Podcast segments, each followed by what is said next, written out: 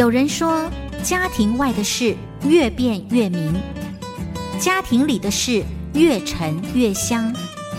不论是越变越明，还是越沉越香，家庭都像是一门越修越精彩的人生课程。如何在课程中能有幸福的神来一笔呢？靠的不是运气，而是学习。欢迎收听由刘荣香主持的《生活加一笔》，让关心家庭的你天天都能幸福加一笔。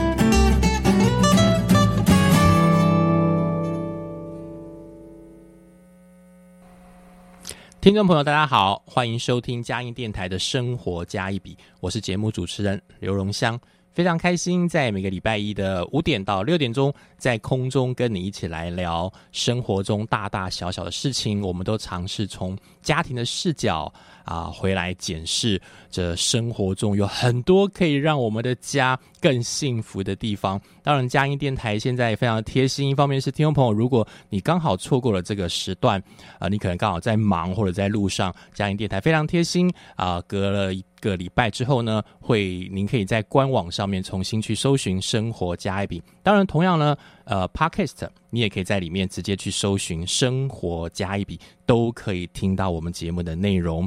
今天在我们节目当中呢，啊，是我大概都会一段时间跟听众朋友来聊一个题目，叫从绘本。遇见数位华时代，是啊，我们现在对于这个所谓的滑来滑去的时代，我常跟很多的家长在聊，看着孩子们这个指头在荧幕上划来划去，我说我看着他们慢慢长大哈，他们最想划掉的其实是爸妈，你们好烦呐，一天到晚在我前面说这个说那个，好呃，烦归烦，因为孩子正在成长的过程当中，他总是在练习，慢慢的长大。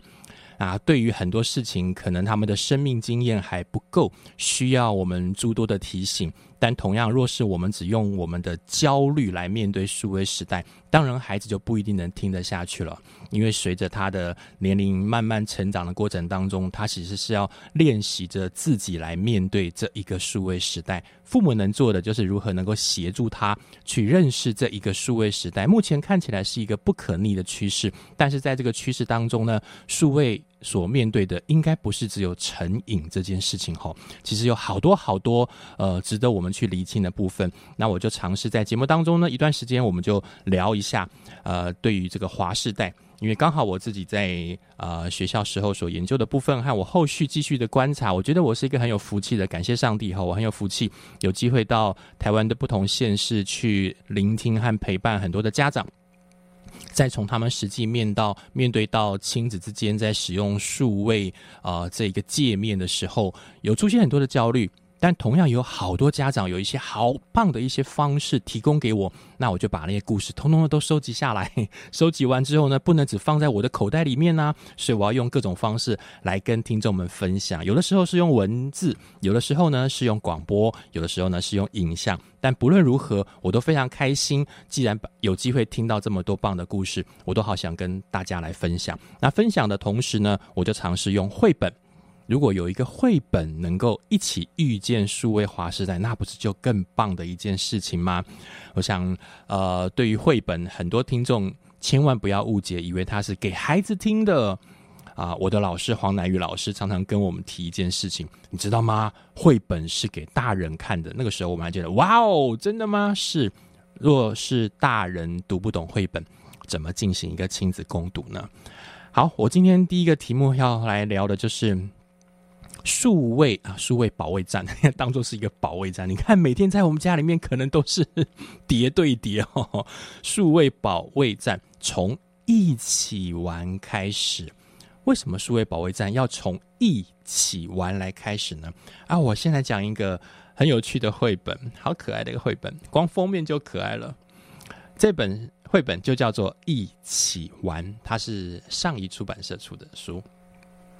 里面有非常可爱的母子，还有一个那种小猴子，妈妈带着小朋友，啊，画的非常的可爱，字都非常的简短，所以都在图上面。我图可能要跟听众朋友来形容一下，免得你们落掉了一些东西。这画面一开始呢，哇，妈妈就抱着小朋友，跟他讲一件所有妈妈在天色慢慢暗的时候都一定会说的一句话，叫做“宝宝该睡觉了”。是，这是所有父母觉得说你该睡了吧？一方面是时间到了，再一方面是我好累了，你可不可以睡了呢？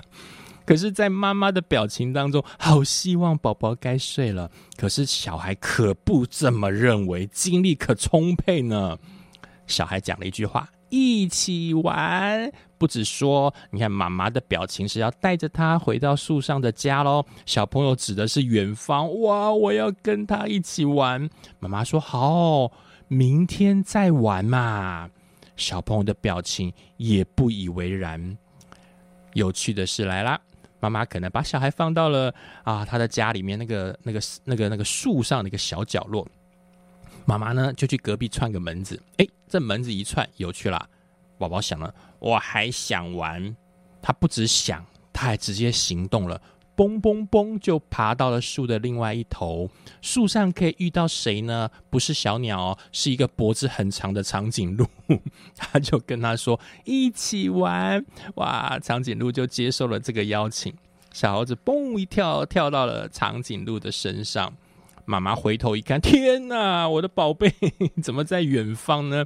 长颈鹿把它带走了。还要说：“宝宝，赶快把它叫回来，跟他讲说。”该睡觉喽，小孩子又说：“我还想玩呢。”妈妈说：“你赶快躺好，好不好？”讲完之后，妈妈又去串门子了。小朋友回头一来，一起玩。这次不是长颈鹿喽，因为可能长颈鹿被教训过了。砰，跑到了，遇到了那个河边，找到一个小乌龟。小乌龟就带它去水里面，走着走着走着，哇哦，太阳下山了。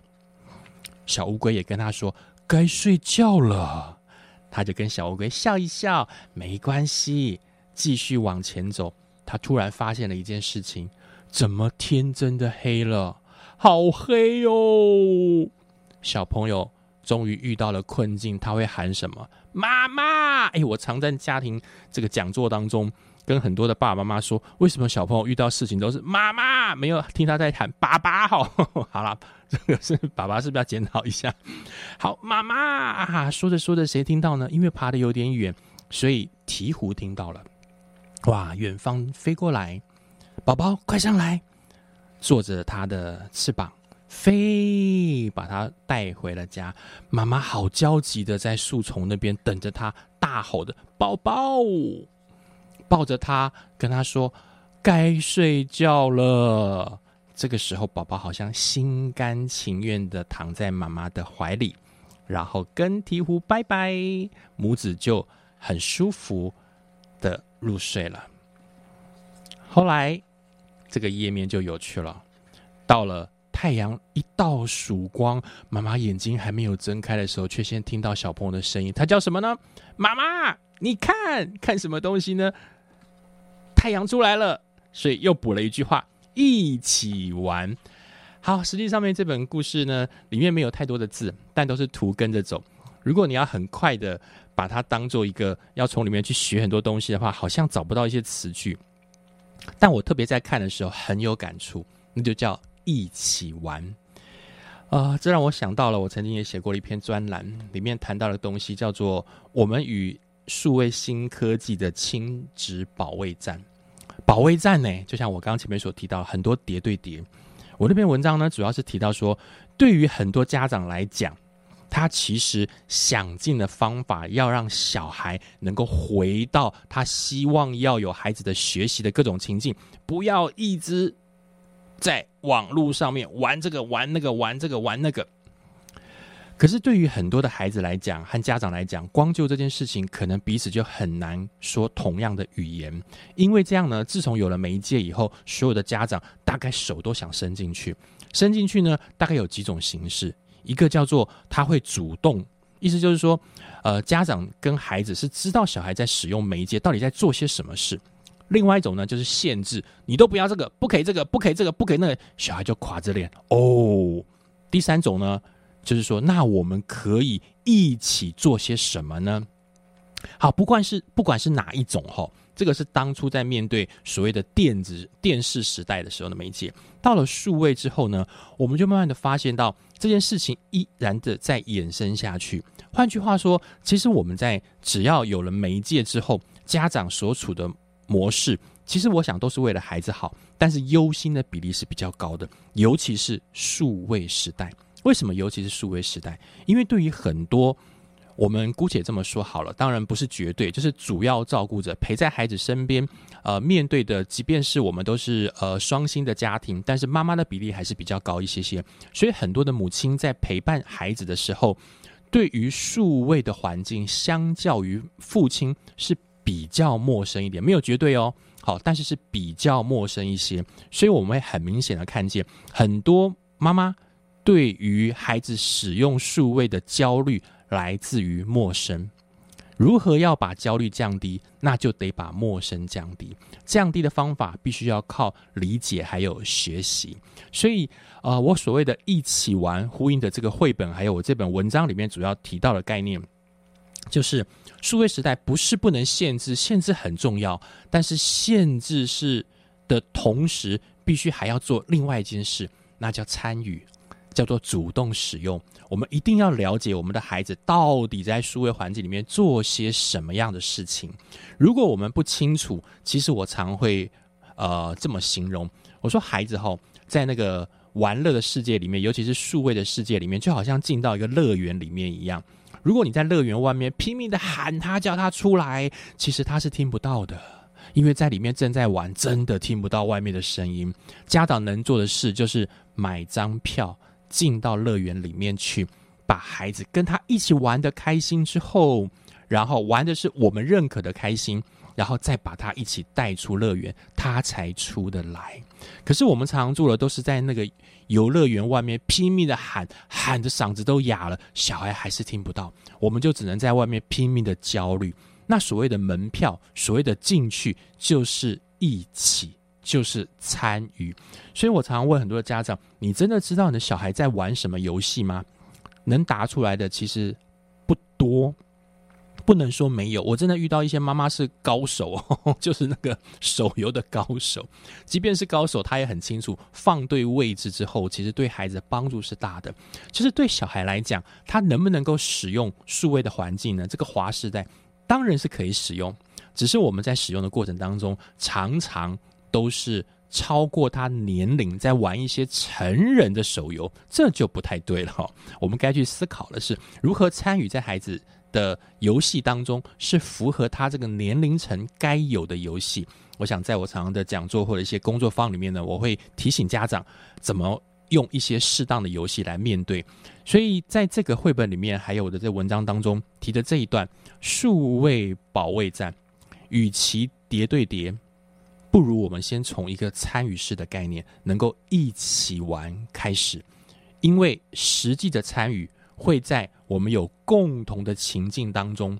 因此，其实，在我的讲座里面，我常常提出的概念叫做“三一律”。我的节目当中，其实也常常会分享这个概念，就是一起玩、一起聊、一起选择、一起玩，玩一个适合孩子的数位的游戏，然后。一起聊，因为共同玩了，所以我们就有共同的情境，拥有彼此能够有共识的喜怒哀乐，然后我们一起聊，就会聊出共同的语言，以至于我们在一起选。接下来我们还可以再玩些什么？不要小看这很简单的一件事情，与其在旁边一直在算时间到了，时间到了，赶快放下来。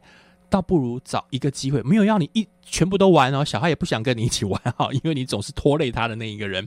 但如果有一个玩的机会的话，你会得到小孩的一个情境，你们会拥有一起的语言，因为有共同的语言，有机会让你们的关系越拉越近。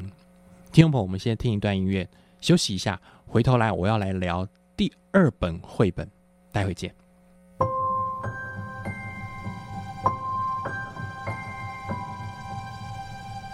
Said the night wind to the little lamb, Do you see what I see? see, what I see? Way up in the sky, little lamb. Do you see what I see? A star, a star, dancing in the night with a tail as big as a kite.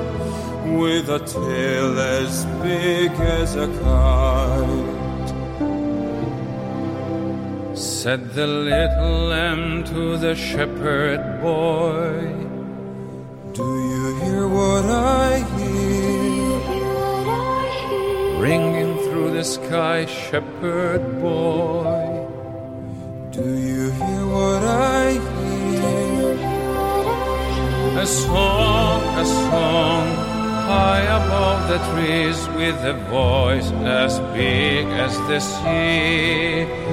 With a voice as big as the sea. Said the shepherd boy to the mighty king.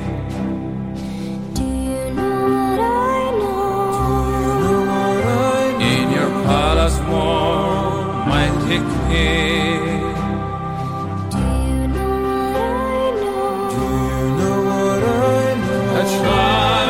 Child, shivers in the cold. Let us bring him silver and gold. Let us bring him silver and gold.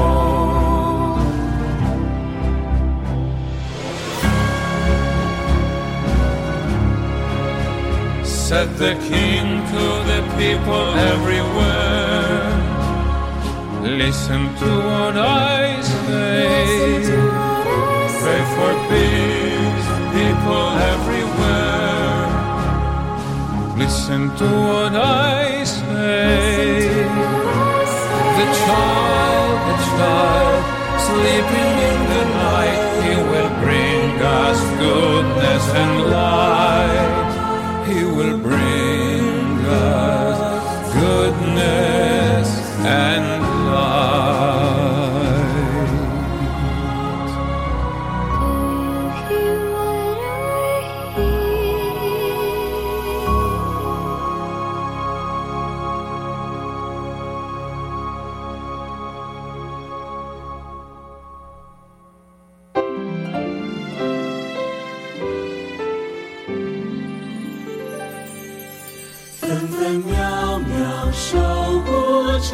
心灵。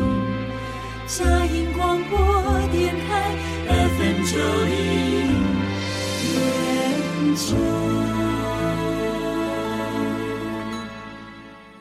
听众朋友，大家好，欢迎回到佳音电台的生活加一笔。啊、今天在节目里面呢，我特别聊一个呃一段时间都会想要回来聊的一个主题，就是从绘本让我们一起来遇见数位华世代。呃，我们的节目吼是呃也有 podcast，所以呢，各位听众，如果你刚好错过的话，或者是要跟别人分享，或者你想回听，尤其是我在特别分享嗯有关呃数位华时代的一些议题的时候，可能在听的过程当中，呃有一些你想要。再一次回去去强调、去厘清的部分哈，我们的电台很贴心哈，不只是在我们的官网上一个礼拜之后会呃回播以外，你可以上去直接搜寻“生活加一笔”，那 Podcast 也有，你也可以跟听众朋友、跟其他的朋友一起来分享，我们一起来面对数位华时代。呃，这一段呢，我要聊另外一个题目，叫做“有科技辅助，也不要忽略了真实的体验”。有了科技辅助，也不要忘了真实的体验哦。因为我常常意识到一件事情，科技真的是有一句话我们也常听到啦，就科技始终来自于人性，好吧？先把这句话先放在心上，放另外一边好了。我比较常去提醒自己的一件事情是，当科技越来越方便、极其便利，它可以帮助我们好多好多事情之后，科技之于我们的生活，还有我们自己，到底是辅助还是取代？我觉得这个是值得我们所有家长我们要来思考的一件事情。如果科技这么这么的好用，它到底给我们的是辅助还是取代？有很多家长也常跟我谈一件事情，呃，哈老师，你知道吗？我们的小孩以前，嗯，对我们以前来讲，其实要查一个单字，其实是从翻字典开始。现在呢好像不太需要了，只要下载一个 App 或者是在网络上面你要去查什么，全部都出现了，真的非常的好用。我觉得也是非常好用。它对我们的好用是来自于我们走过了翻字典的年代，在进来使用科技的时候，它也许是一个更便利。它的差别在于，其实不要小看了翻这个动作。孩子从小在翻的过程当中，其实他可以自己做选择。这一个词句跟前后文的关联性，他放下来之后，自己画的不同重点，他能够在画的过程当中，其实不只是眼睛一个画的动作，还进到了我们脑子里面，他的记忆，他整个的反馈，所以它是一连串的动作。然后你的思考，你的意念，所以你的刺激完之后得到了不同的回馈之后，你再回头去翻阅找，这来来回回的动作是帮助我们在真实情境当中去建立对一个字词的认识。可是当有了数位之后，它非常非常的便利，所以我们只需要去点几个 key 几个字，它好像就把所有东西都找到了。当找到之后，那我们回头来，如果找到也就罢了。只是很多的 app 或很多的呃寻找的过程当中，不自觉让我们受到了不少的干扰，也就是它会有太多的超连接，或甚至我们最常看到了一堆的广告植入在里面。如果你不要这些干扰，那你得花钱。所以换句话说，我们只能常常我自自己却提醒我自己，数位如果我们依赖的时间过长的时候，它到底对我们来讲是来协助。还是已经取代了我们的人生，这倒是值得去思考的一件事。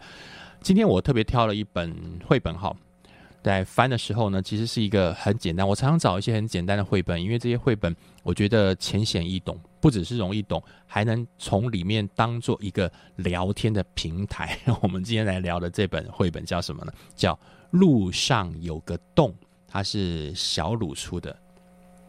路上有个洞。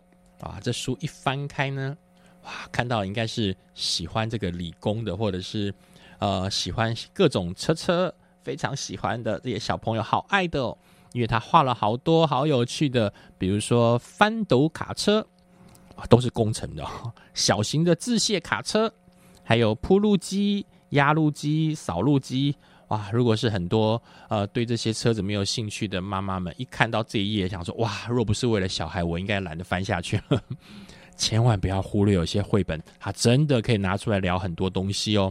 好，路上有个洞，一开始它的页面就是在路边，哇，看起来是我们非常熟悉的画面。就是如果你还意识到，呃，常常路过一些有在修一些工程铺路面的话，它就是那个情景，把它画下来。一个小孩跟妈妈要路过，哇！小孩指着指着那他们正在做工程的地方。好，绘本开始了。他说：“路上有个洞，需要补起来。马路工人使用了电动钻孔机，钻开了路上的洞。你看，先是马路工人哦，哈，工人来使用，他装的那个钻孔机，哒哒哒哒哒哒哒哒，好，在地上打洞。接下来呢？”换个另外一台车来了，一部挖桩机安装上了大铁钻，好要挖可以挖洞的一个车子，工程车也来了，钻上了比那个人还，当然是这个先是人从那个小的洞开始打开了一点，接下来就换车子了，他钻了更大的一个铁钻，这样呢工作起来就会快多了。另外。下一页就一部小型的挖土机呢，再把原来那个洞再挖大一些些，然后旁边又来了另外一台车，一部挖土机挖起了碎石头，他把碎石头倒进了自卸卡车里，卡车过来了，然后呢，这台卡车叫自卸卡车，就把碎的石头给载走了。接下来下一页呢？一部翻斗卡车再来了小石子，就是新的另外一台车又过来了，因为已经挖完了，把石头载走了，需要填回来嘛。好，小石子呢就填满了路上的洞。接下来又来另外一台车，自卸卡车又运来了热热的柏油，因为柏油能够把路面铺得扎扎实实的。啊，这时候有一些换了爸爸带的小朋友过来围观，哇哦，你看他们在做这个、一部铺路机再把热热的柏油给铺开来，就慢慢的推推推推推推，铺满了整个路面。哇哦！下一页，一部压路机把热热的柏油用力的压平。马路工人确认路面真的很平坦了。一部扫路机把新铺好的马路扫干净，于是呢，车子又可以畅行无阻了。哇，听众朋友，你看，就这样平铺直述的把故事给说完了。如果真的就故事情节来讲的话，我怎么看不到故事情节？他不是在卖车子吗？后面又介绍了卡车、挖土机、挖装机、自卸卡车。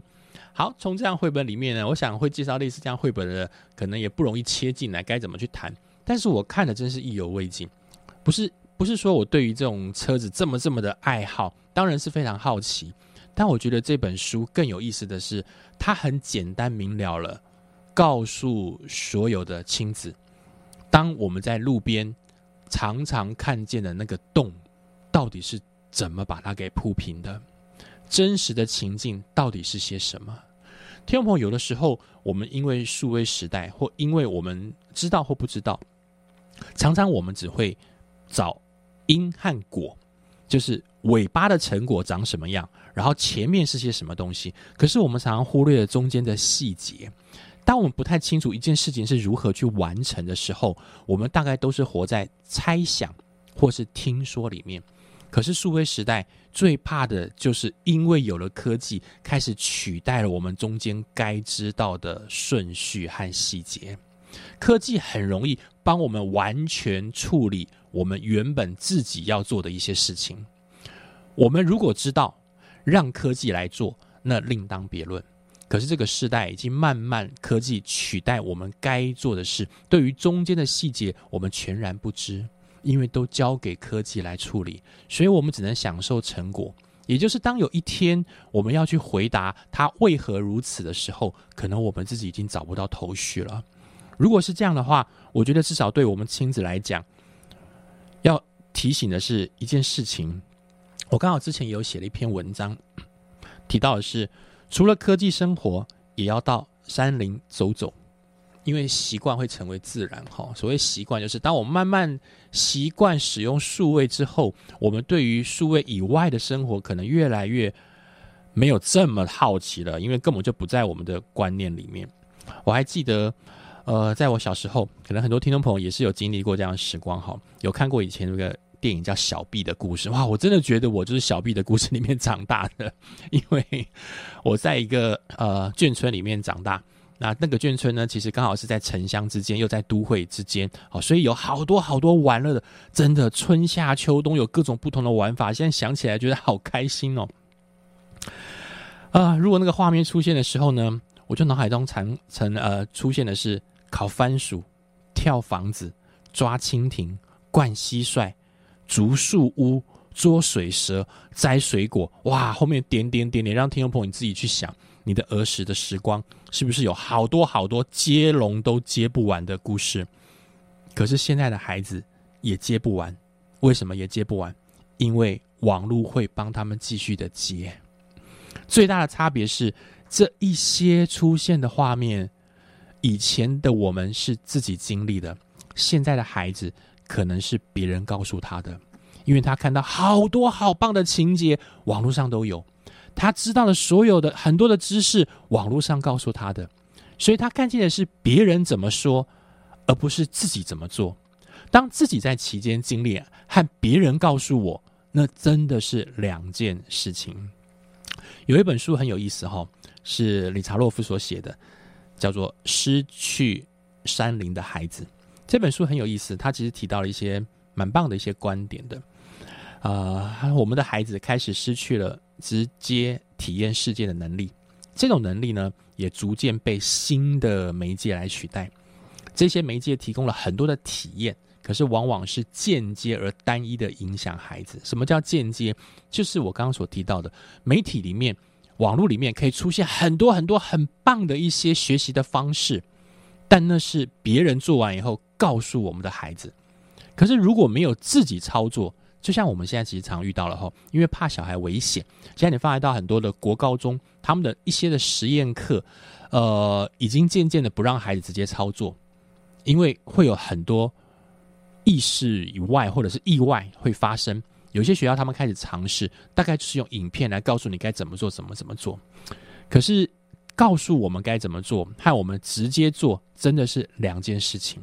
因为直接体验它代表的是我们自己亲身经历而来的，间接体验呢，它其实意味的是别人口中得知的一些事情，就算讲的活灵活现，可是也是别人已咀嚼过后的一些看法，这些看法是很容易限制住我们孩子的各种想象啊！我想听众朋友对我们来说，科技绝对有它很棒的地方，但我觉得非常棒的科技的部分，它是辅助我们的生活变得更好。也就是说，有机会，不管是你带着孩子去露营，或者是孩子喜欢的山林视野，或者是到一个你们觉得呃很棒的户外的活动。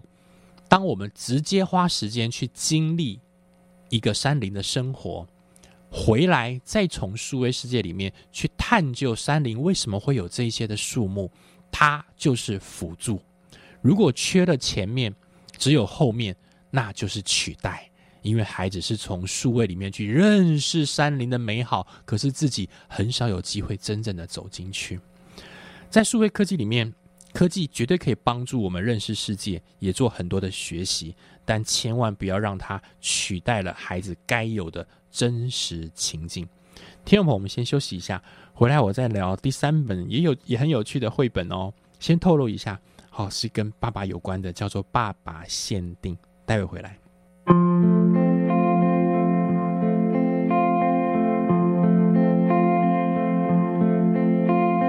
Oh, holy night, the stars are brightly shining. It is the night of our dear Savior's birth. Long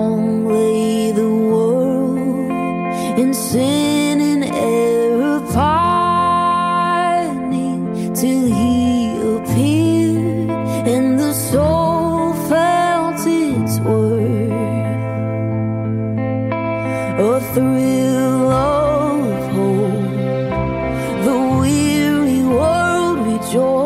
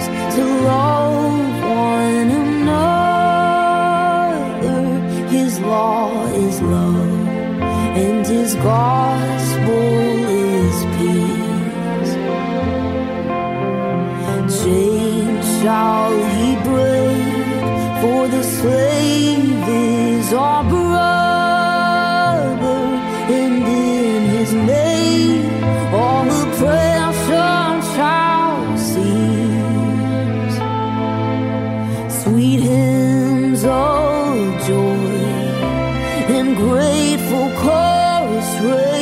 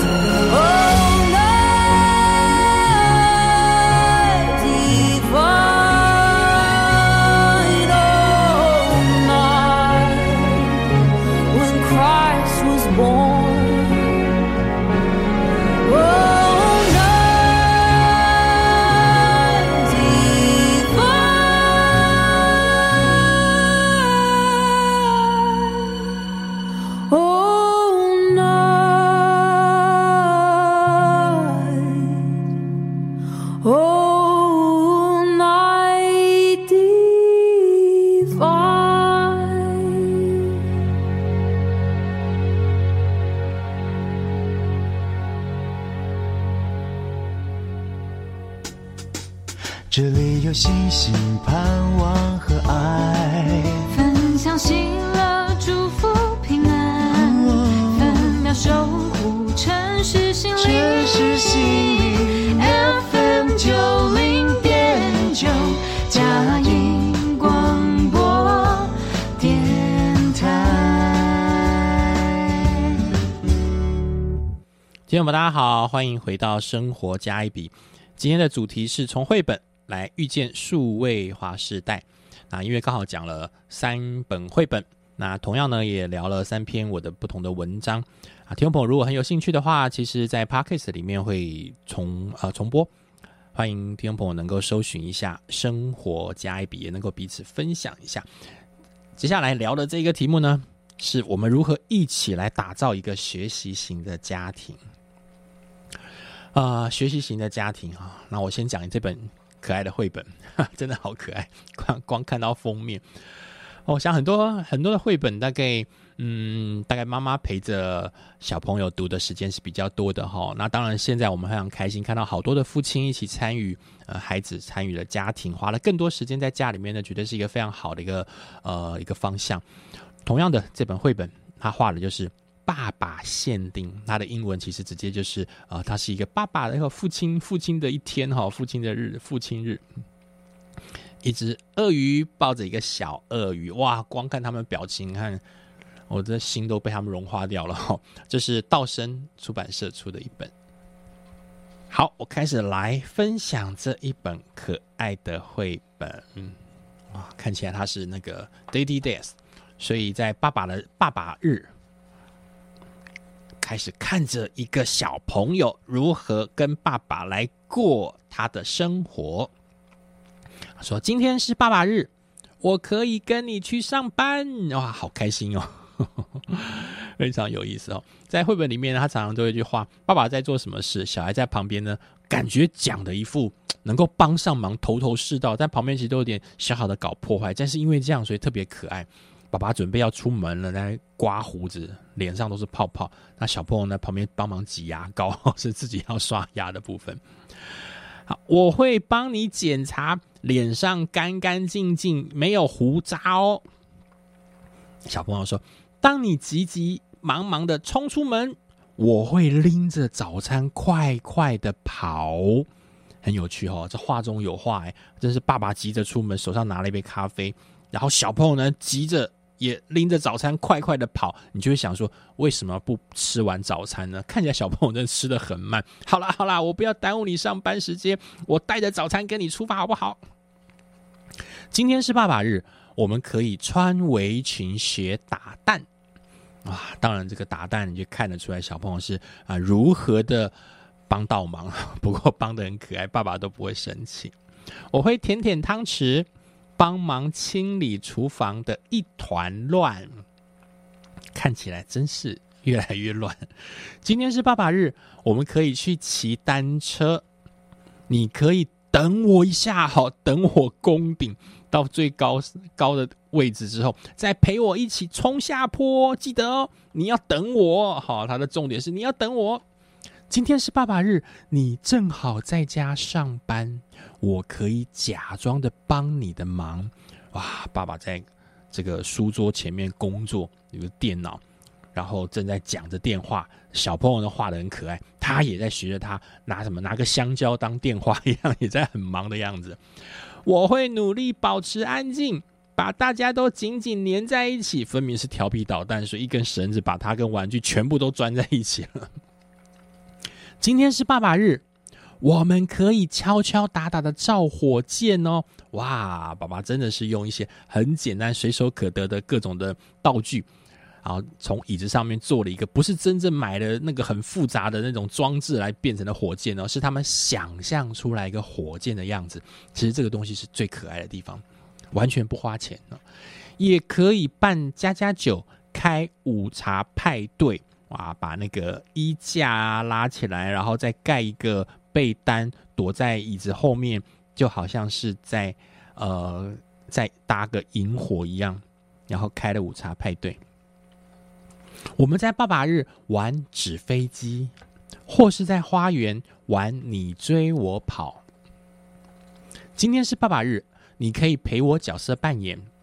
哇，爸爸配合度好高哦，扮成鲨鱼，小朋友扮成一只虾子、龙虾，或是让我帮你的脸来画彩绘，这配合度也挺高的。爸爸脸上来画一些孩子想画的东西，当然是洗得掉的。今天是爸爸日，你可以听我念故事。哇，好贴心哦！爸爸日是你要听我念故事哦，或是偷偷的让我来赢牌，他们在玩扑克牌啊，爸爸故意输给他。有的爸爸日，我会乖乖坐在楼梯上等你来带我回家，我会立刻飞扑到你的怀里，让你把我扛上了肩膀。今天真是忙碌的一天耶！我们一起看书，直到睡眼迷糊。晚安。关灯之前要亲一个哦。我最喜欢爸爸陪我一整天。好，非常可爱的一本绘本。我想，类似在谈到爸爸陪孩子的绘本也有蛮多的。那今天分享的这一本《爸爸限定》，其实无非是告诉我们在呃，尤其是我常常在分享数位时代，在数位时代这个时候，我都会让家长们来思考一件事情。我始终觉得，没有一位父亲不想参与孩子的教养，可是，在华人的环境里面，可能他比较不太清楚我可以怎么做。我们发觉到，在数位时代是让父亲能够参与教养的一个很重要的契机，就像是我在上一段有提到的一个部分，呃，相较于父亲，妈妈在陪孩子的时间比较多，但是对于数位科技又可能比较不熟的时候，我们身边的这一位看起来很爱在荧幕前面的大玩偶，也许变成你们家老大的概念哈。可是他终究也许对数位是比我们熟的。如果是熟的时候，我们到底是要把它看成所谓的猪队友，还是他有可能是给我们出现神救援呢？意思是说，对他来讲，他其实是孩子会慢慢的来找他，因为他使用科技的几率比较高。那如果我们有可以的话，会提醒我们家的另一半，你可不可以帮我们来想一下，很适合我们全家一起玩的数位活动呢？帮我们挑一款适合我们玩的手游好不好？或者是你常常在玩的游戏，那些其实并不适合孩子玩的，因为那个是成人的游戏。有没有可能为了我们全家，我们一起来做些什么事情呢？是在数位活动里面，我想慢慢的调整之后，有机会是我们全家一起来做的，那不会是只有我们处在忧心爸爸一直的在网络里面出不来，我们会慢慢的有可能让爸爸也来帮我们全家来想一些事情。之前我有篇文章在谈到的是规划非科技的游戏，我们一起来打造学习型家庭。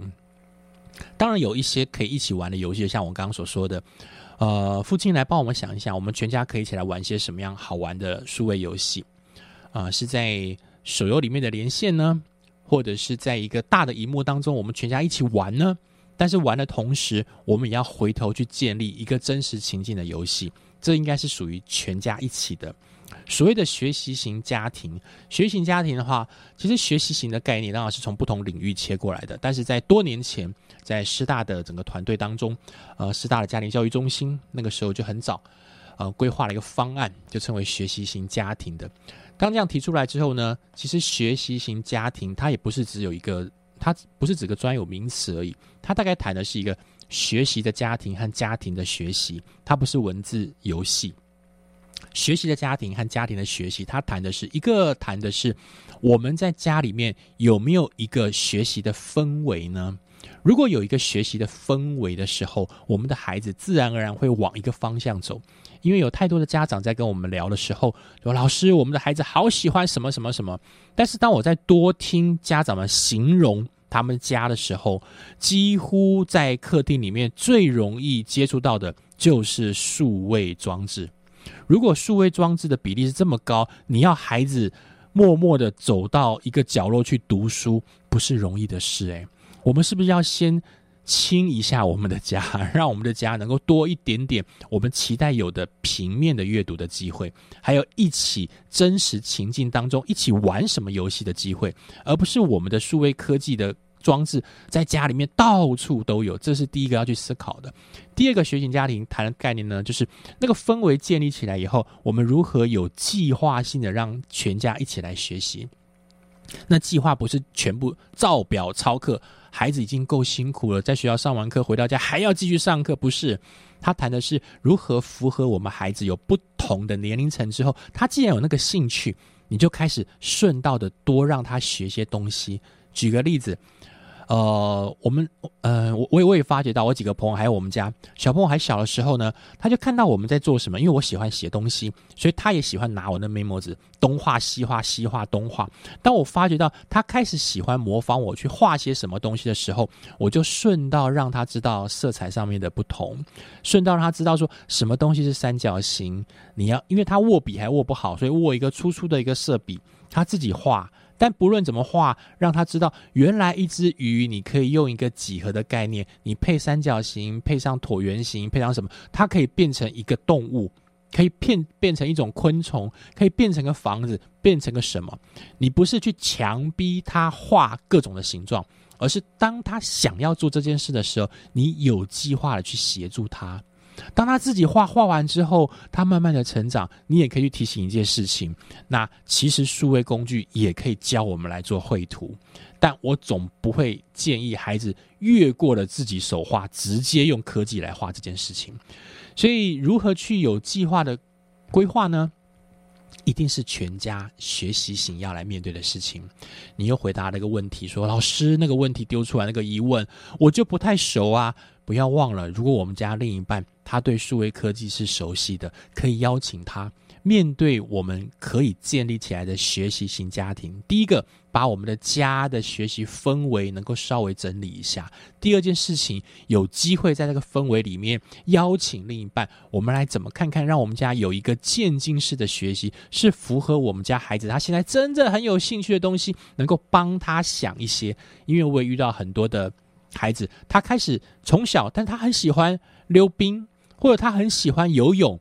那我们家比较熟悉数位科技的，就把数位当成一个工具，来先找到一些可以适合教我们孩子的官网，教我们怎么来游泳，那个姿势是对的；怎么来学习打桌球，怎么来学习溜冰，那就会让小孩在从小善用数位来进行学习。而不是只有玩游戏这件事哦。我想面对学习型家庭，有很多很多的功课都要学，但有一件事情就是我们决定要这么做的时候，那就要一步一步的做下去。绘本遇见数位华世代，有好多好多的课题，我们可以彼此来聊。在往后的节目当中呢，我会定期的来谈。用一些我们浅显易懂的绘本。之所以用绘本，是因为一方面是家长了解，一方面有机会找到不同的绘本，我们可以从绘本来聊一聊，跟孩子来谈，在真实情境当中和数位科技之间，我们还可以被彼此提醒的是些什么样的事情。今天节目当中非常开心，聊了三本绘本，还有几篇文章。同样的，无非是我们有机会能够借着我们的广播节目，听生活加一笔，我们的幸福天天都可以加一笔。有机会也可以上 Podcast 去查一下“生活加一笔”，陆陆续续我们都有一起很多不同的内容，让我们的幸福天天都可以加一笔。今天节目就到这边结束喽，听众朋友，我们下个礼拜见，拜拜。